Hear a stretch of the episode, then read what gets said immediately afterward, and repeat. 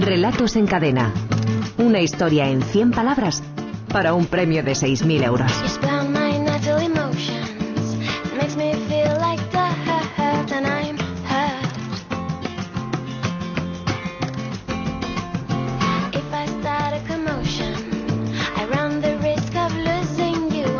Javier Sagarna, director de la Escuela de Escritores. Buenas tardes. Hola, buenas tardes. La historia general Prim daría para más, de, para un gran relato. ¿eh? Pues la verdad bueno, de es que- hecho se han publicado artículos, Se han eh, publicado han hecho artículos, trabajos pero- investigación, sí, pero, Pero no recuerdo yo, todavía. por ejemplo, ninguna novela histórica no, no, bien no, enmarcada en esa Yo tampoco, época, yo bien, bien trabajando, a lo mejor el personaje o a lo mejor los que están alrededor del personaje, que muchas veces para, la- para las novelas históricas son, son más útiles, ¿no?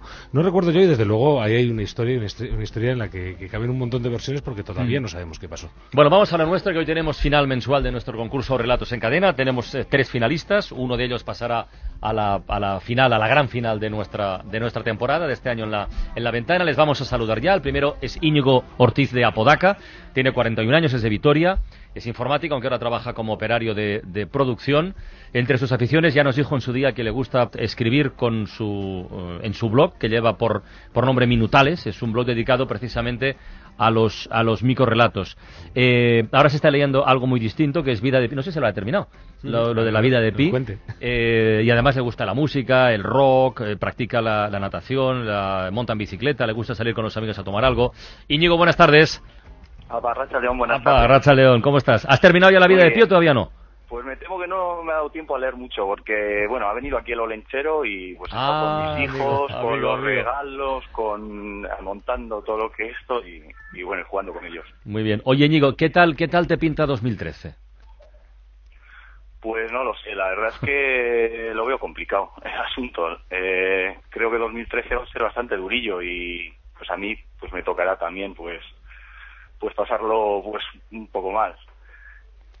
Siempre nos quedará la escritura, ¿no? Al menos. Sí, sí, sí, sí, la escritura, la lectura y todas las aficiones. Y luego, bueno, intentar, pues, luego sacar el pan por otro lado. Muy bien, Íñigo, que tengas mucha suerte, amigo. Saludamos también a. Karina Echevarría. Karina tiene 40 años, es de San Isidro, una ciudad que está a unos eh, 20 kilómetros de, de Buenos Aires. Trabaja como docente de, de literatura y editora en una editorial precisamente de, de textos escolares. Le gusta escribir a diario en, en su blog, que es de literatura eh, infantil y juvenil. De hecho, lleva por título Leer por con X, eh, leerporleer.wordpress.com. Además, ahora se está leyendo dos libros de literatura realista, La sonrisa, ojo, La sonrisa trusca, La sonrisa de José. Luis San Pedro. sí. Hace tiempo que no que no hablaba de ni, ni Y es- oí y hablar ni comentar nada. Parece de, que de repente se ha dejado de hablar de él y es fantástico el libro. Y está leyendo también Estupor y, y- y Temblores. Eh, Karina, buenas tardes. Buenas tardes. ¿Cómo va eso, Karina? ¿Qué tal? Muy bien, muy bien, con calor. Con calor, claro, es verdad. Es que estamos en la otra, estamos en la otra punta Claro, del mundo, bueno, casi. Exactamente. Y Karina, ¿cómo pinta 2013? ¿Cómo pinta el año nuevo, el año próximo? Pues supongo que con esperanza, tratando de, de poner creatividad ahí donde, donde nos afecte la crisis que hay en todo el mundo. España, España está atravesando un momento complicado. Vivimos, eh, en fin, eh, una etapa convulsa, sin duda, llena de dificultades. Jo, pero en Argentina tampoco, tampoco está mal, ¿eh? No, no, claro, nosotros de crisis en crisis, pero bueno, saliendo, saliendo. Muy bien, Karina, que tengas muchísima suerte en esta final mensual de nuestro concurso de microrelatos, ¿eh? Muchas gracias. Y la tercera finalista es Elena, Elena Casero, 58 años, de Valencia, trabaja en Ford. Entre sus aficiones destaca escribir a diario en sus dos blogs, uno que lleva por nombre Elena Casero. Es impresionante el Ese es donde de escribe los microrelatos, además. Ajá. Sí, claro, claro. Es que además Es se han creado comunidades, ¿verdad? Sí, efectivamente, se han creado comunidades que- en torno al microcuento, en torno a este programa, incluso de blogs, de blogueros que, que se comentan unos a otros. Y la verdad es que bueno, la literatura, cuando preguntan si la literatura la va a matar Internet, yo diría que lo contrario, le está dando una vida que no tenía. Sí, además, Elena, fíjate, tiene tiempo para escribir reseñas de libro en otro blog que es eh, Bechestu. Se escribe con, con V y con G, pero es, es, es Bechestu. Además es música. ¿eh? Elena toca el oboe en la banda musical de, de Valencia y además hace una semana que le acaban de reeditar su primera novela, que lleva por título Tango sin memoria. Elena, buenas tardes. Hola. ¿Qué tal, Elena? ¿Cómo va eso? ¿Cómo estamos de ánimos para hoy, para esta, para esta final mensual? A ver. Eh, de ánimos muy bien, muy nerviosa, pero de ánimos bien. Nerviosa. Oye, y te pregunto lo que al resto de compañeros, ¿qué, qué- cómo, cómo, ¿cómo se proyecta 2013? Eh, ¿Cómo lo ves venir? ¿Va a ser un año tan, tan turbio eh, como nos pintan o, o- o en tu caso no tanto? Hombre, en nuestro caso mm, va a ser complicado, igual que este, Pero bueno, de momento tenemos la tranquilidad de que seguimos eh, con los proyectos y con las inversiones. Sí, Ford ha recibido buenas noticias en esta parte final del año, ¿eh? Están todavía un poco en el aire, pero sí. De todas maneras, hacemos muy buenos coches. Eso que queda por delante. Sí, señora, sí, señora. Elena, que tengas, que tengas muchísima suerte, ¿eh? Bueno, y saludamos también a nuestro jurado invitado especial de cada semana.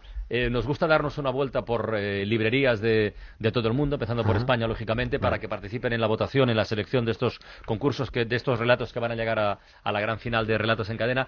Es curioso porque hemos estado en escenarios muy distintos, ya, sí. Javier. Hemos estado en países distintos, en Colombia, hemos estado el otro en día. Colombia, sí, en Argentina, si no recuerdo sí, mal. Sí, Tuvimos también en Venezuela. Y tuvimos también aquí en España, yo creo que de los más. De los, y además, sobre todo, especializadas también, algunas en, en, en, recuerdo alguna en literatura infantil, otras en literatura política, en fin. Yo, la verdad es que hemos hecho todo un recorrido y lo que nos queda. Y lo que nos resulta queda muy, resulta muy gratificante, además, y eso eh, tiene que ver también con la adaptación a los nuevos tiempos, a la competencia, al mercado, etcétera, etcétera. Eh, cómo se multiplican las actividades paralelas en casi todas las librerías con las que hemos hablado. Mm. Talleres literarios, eh, de, cuentacuentos, mm. lectura para niños, eh, invitación con autores, debates, coloquios, cursos de escritura, talleres, sí, eh, incluso, incluso algún bistró. Sí, exacto, las librerías café que están proliferando sí. ahora. O sea, la verdad es que, la verdad es que, bueno, pues supongo que hay que inventarse cualquier cosa. El libro está ahí, el libro es la base de todo, pero alrededor del libro, pues hay muchas cosas y gracias a Dios, pues están dando vida a las librerías. Bueno, pues hoy visitamos la librería Rayuela de Málaga. Saludamos a su gerente Carmen Niño. Buenas tardes. Hola, ¿qué hay? Buenas tardes. ¿Qué tal, Carmen? ¿Cómo va eso? Gracias por acompañarnos, ¿eh? Gracias a vosotros por contar con nosotros. Preguntamos siempre eh, por el, el, nombre de la librería, pero en este caso yo creo que no hace falta, ¿verdad? Lo de Rayuela. Sí. No, eh, yo creo que está claro, sí. Eh, ¿cuántas, tienen, ¿Cuántas librerías tienen distribuidas por Málaga ahora mismo, Carmen? Nosotros eh, somos dos librerías. Empezamos hace ya muchos años, en el año 81, con una librería pequeña y uh -huh. en la actualidad pues somos dos librerías medianas, una dedicada a idiomas y otra general, pero con dedicación a humanidades, sobre todo. Y se han apuntado también a esto que comentábamos ahora con Javier, ¿no? A las actividades complementarias, talleres, etcétera. Hombre, es el, el apuntarnos, yo creo que no es una cuestión de, de, apuntarnos, es algo que el gremio de libreros llevamos ya a la FEGAL trabajando mucho tiempo en ello, desde el año, sobre los años 90, 92, que empezaron con una serie de seminarios y trabajos a partir de entonces aparecieron pues yo recuerdo en aquel tiempo que hubo libreros que ya hacían actividades de animación y nos contaban a los demás cómo lo hacían, ¿no? Y entonces a partir de ahí comenzamos muchos a hacer actividades, muchos, hay muchos más de los que nos parece. Nos da la impresión que es algo más cercano, pero no, no. Llevamos bastante tiempo, muchas librerías a nivel nacional. Carmen, ¿qué títulos, qué libros tienen ahora mismo en el, en el top ten? ¿Cuáles son los más vendidos ahora mismo? Bueno, hay um, diversos libros muy vendidos, ¿no? Apar aparte de 50 sombras de Grey, eso no vale. Ese ya bueno, contamos que estará también. Eso me decían el otro día cuando me llamaron, digo, bueno, pero es la realidad, tenemos que, cuando nosotros, una herramienta que tenemos en, en el gremio, que es Segal en Red, miramos qué libros vendemos, pues ahora mismo no es el primero, ¿eh? ahora mismo el, el, libro más vendido que aparece en nuestro ranking es el tango de la Guardia ah, de Pérez Reverte, claro, claro. Reverte, -huh. sí, ¿Se lo ha leído ya, Carmen? No, no me lo he leído. Pues se lo, se lo recomiendo de corazón. Merece mucho la pena. Es algo muy distinto ¿eh? de Pérez Reverte de lo que había hecho hasta ahora. Te ha gustado, ¿no? Mucho, pues mucho. ¿Y qué otro título tiene por ahí que está vendiendo mucho? Mira, otro título que se está vendiendo bastante, bueno, nosotros a nivel, date cuenta que librerías como la nuestra, el boca a boca funciona mucho. Entonces nosotros, igual que nuestros clientes nos recomiendan, nosotros también recomendamos. Y uno de los libros últimos que más hemos vendido también, también porque porque su autor es cliente nuestro y sí. aunque es madrileño, está afincado aquí en Málaga, es Faro Villano, que ha sido el 16 Premio Nostromo de Narrativa Marítima que edita la editorial Juventud. Entonces, pues este libro lo hemos vendido muy bien. Otro... Pues, de Gonzalo Guijarro, ¿no? Exactamente, un libro sí. precioso que si tú me recomiendas el otro, yo te recomiendo este para que lo leas. muy bien, muy bien. Merece pues... la pena, está situado en la Costa de la Muerte, en la posguerra, es muy interesante. Muy bien, Carmen. Bueno, pues queda incorporada a nuestro, a nuestro jurado para decidir cuál de los tres relatos pasa a la gran final del concurso de relatos en cadena. El primero, el de Íñigo Ortiz de Apodaca, lleva por título Trillizos.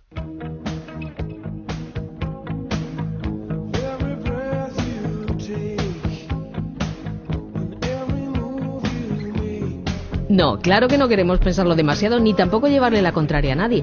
Pero si papá ha dicho que nunca va a volver y mamá que está en el cielo, ¿qué hace ahí fuera Lucas arañando la ventana? Esto lo dijimos en su momento, Javier, lo bueno si breve.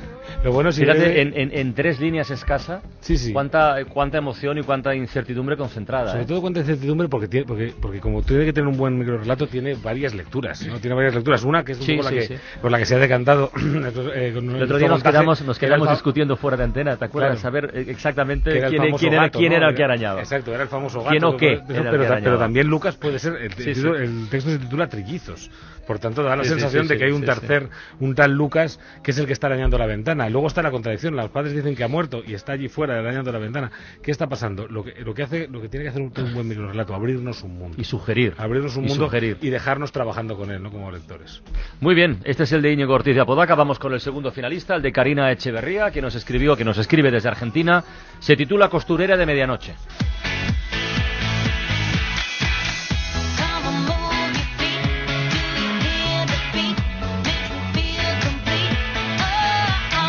Con cuidado para que no se les caigan los alfileres. Una vez hecho el hilván se sacan, pero sin olvidar ninguno. No queremos que la señora se pinche, ¿no? La señora era un alma caritativa que recogía abandonados del destino, como ella, y les daba trabajo, techo y comida sin pedir nada a cambio. ¿Que no pagaba tampoco? Sí, es cierto, pero una tenía colchón y un plato caliente. ¿Que el plato era de restos y el colchón viejo? Sí, puede ser, pero era algo. ¿Que la jornada empezaba a las seis y pasaba de medianoche? Y bueno, no tenía otra cosa que hacer. No, claro que no queremos. Comentábamos el otro día eh, lo, lo fantástico que es cuando conseguimos que las palabras digan exactamente lo contrario de lo que estamos queriendo de lo que hemos escrito, ¿no? En este caso el, el, el relato está escrito de tal manera que vamos viendo cómo, eh, bueno, cuando llegamos a esta última frase, cuando decimos ese claro que no queremos, entendemos, eh, eh, entendemos el, algo así como, por supuesto sí que me encantaría, ¿no? Entonces me encanta precisamente ese juego, ¿no? ese juego del el doble sentido, cómo ido trabajando, dándonos una serie de información que nos permite interpretar esta última frase en otra clave completamente distinta. Bueno, pues vamos ya con el tercer micro relato finalista, el que firma Elena Casero y que se titula Hacer los deberes.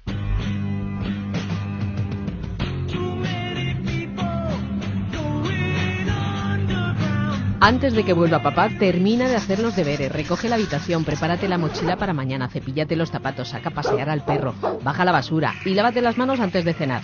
Y recuerda que hoy te toca poner la mesa. La niña se encoge de hombros y se marcha a su habitación. Recoge los muñecos del suelo. Le gusta mucho el parecido que tienen con sus padres. Después los guarda en una caja de cartón con cuidado para que no se les caigan los alfileres. Te da mucha penita, ¿eh? Este da mucha penita. Te da mucha penita, la Te da mucha penita y sobre todo está muy bien armado porque, porque uno va viendo efectivamente esa pobre niña que te queda dando, como tú dices, mucha penita.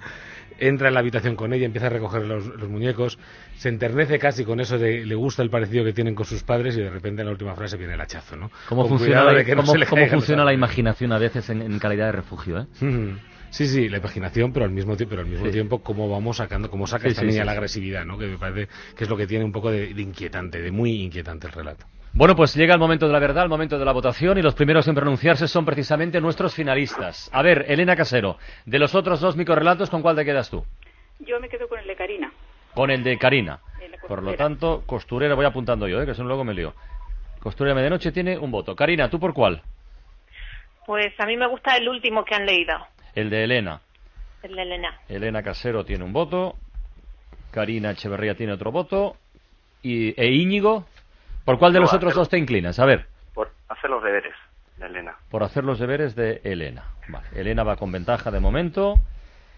Vamos a ver nuestro jurado especial. Saludamos otra vez a Carmen Niño, gerente de la librería Rayuela de Málaga. Carmen, de los tres microrelatos, ¿cuál te convence más? A ver.